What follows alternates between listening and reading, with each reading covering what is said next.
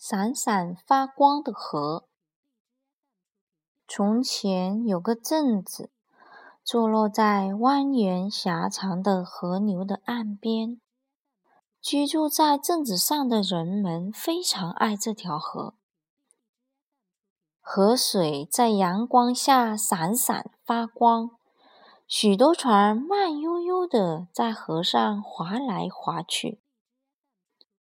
自行车和汽车在岸上自由穿行，孩子们在岸边的公园里自由地玩耍。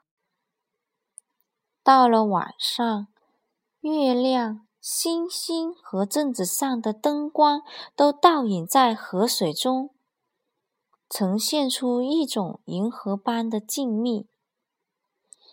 居住在镇上的人们非常自豪，因为这条河日夜在闪闪发光。每年的某个特殊时期，由于下雨。这条河的颜色会变深，水位上涨，水流也变得急促。但是雨停下来的时候，河水就会平静下来，变成从前的样子，清澈而又闪闪发光。然而，有一个星期下了很大的暴雨。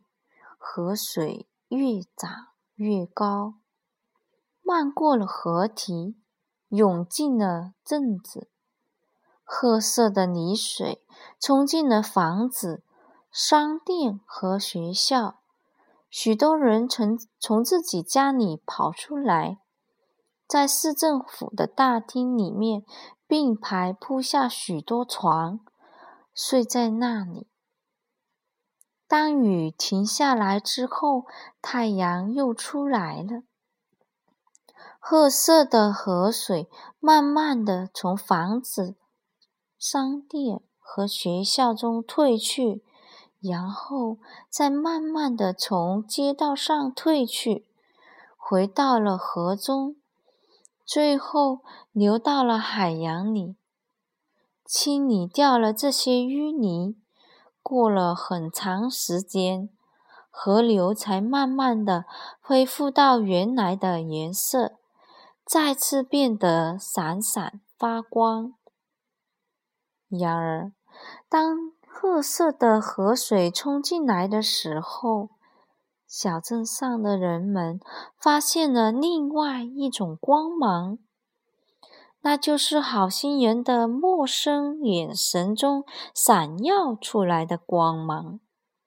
这种光芒来自于这个地方和许多遥远地方的人们伸出的援助之手。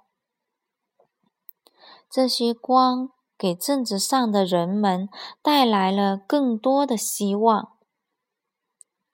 人们带着这束光度过了充满泥泞的那些岁月。他们带着这些光，直到这条河再次在阳光下光芒闪闪。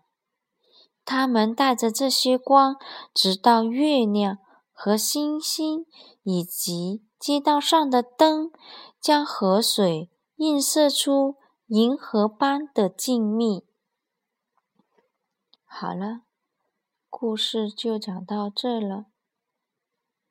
下面是故这个故事的背景：二零幺幺年一月，布鲁布鲁斯班发生了一场非常大的洪灾。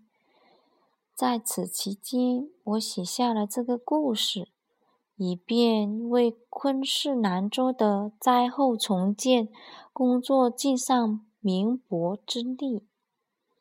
教育部的教学与学习部将这个故事作为材料，发布到洪水之后开通的博客上。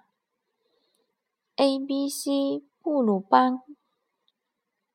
布鲁斯班网络的播音员说：“他六岁的女儿在经历了洪水之后，好几个月里都不想喝水，因为她觉得水很坏。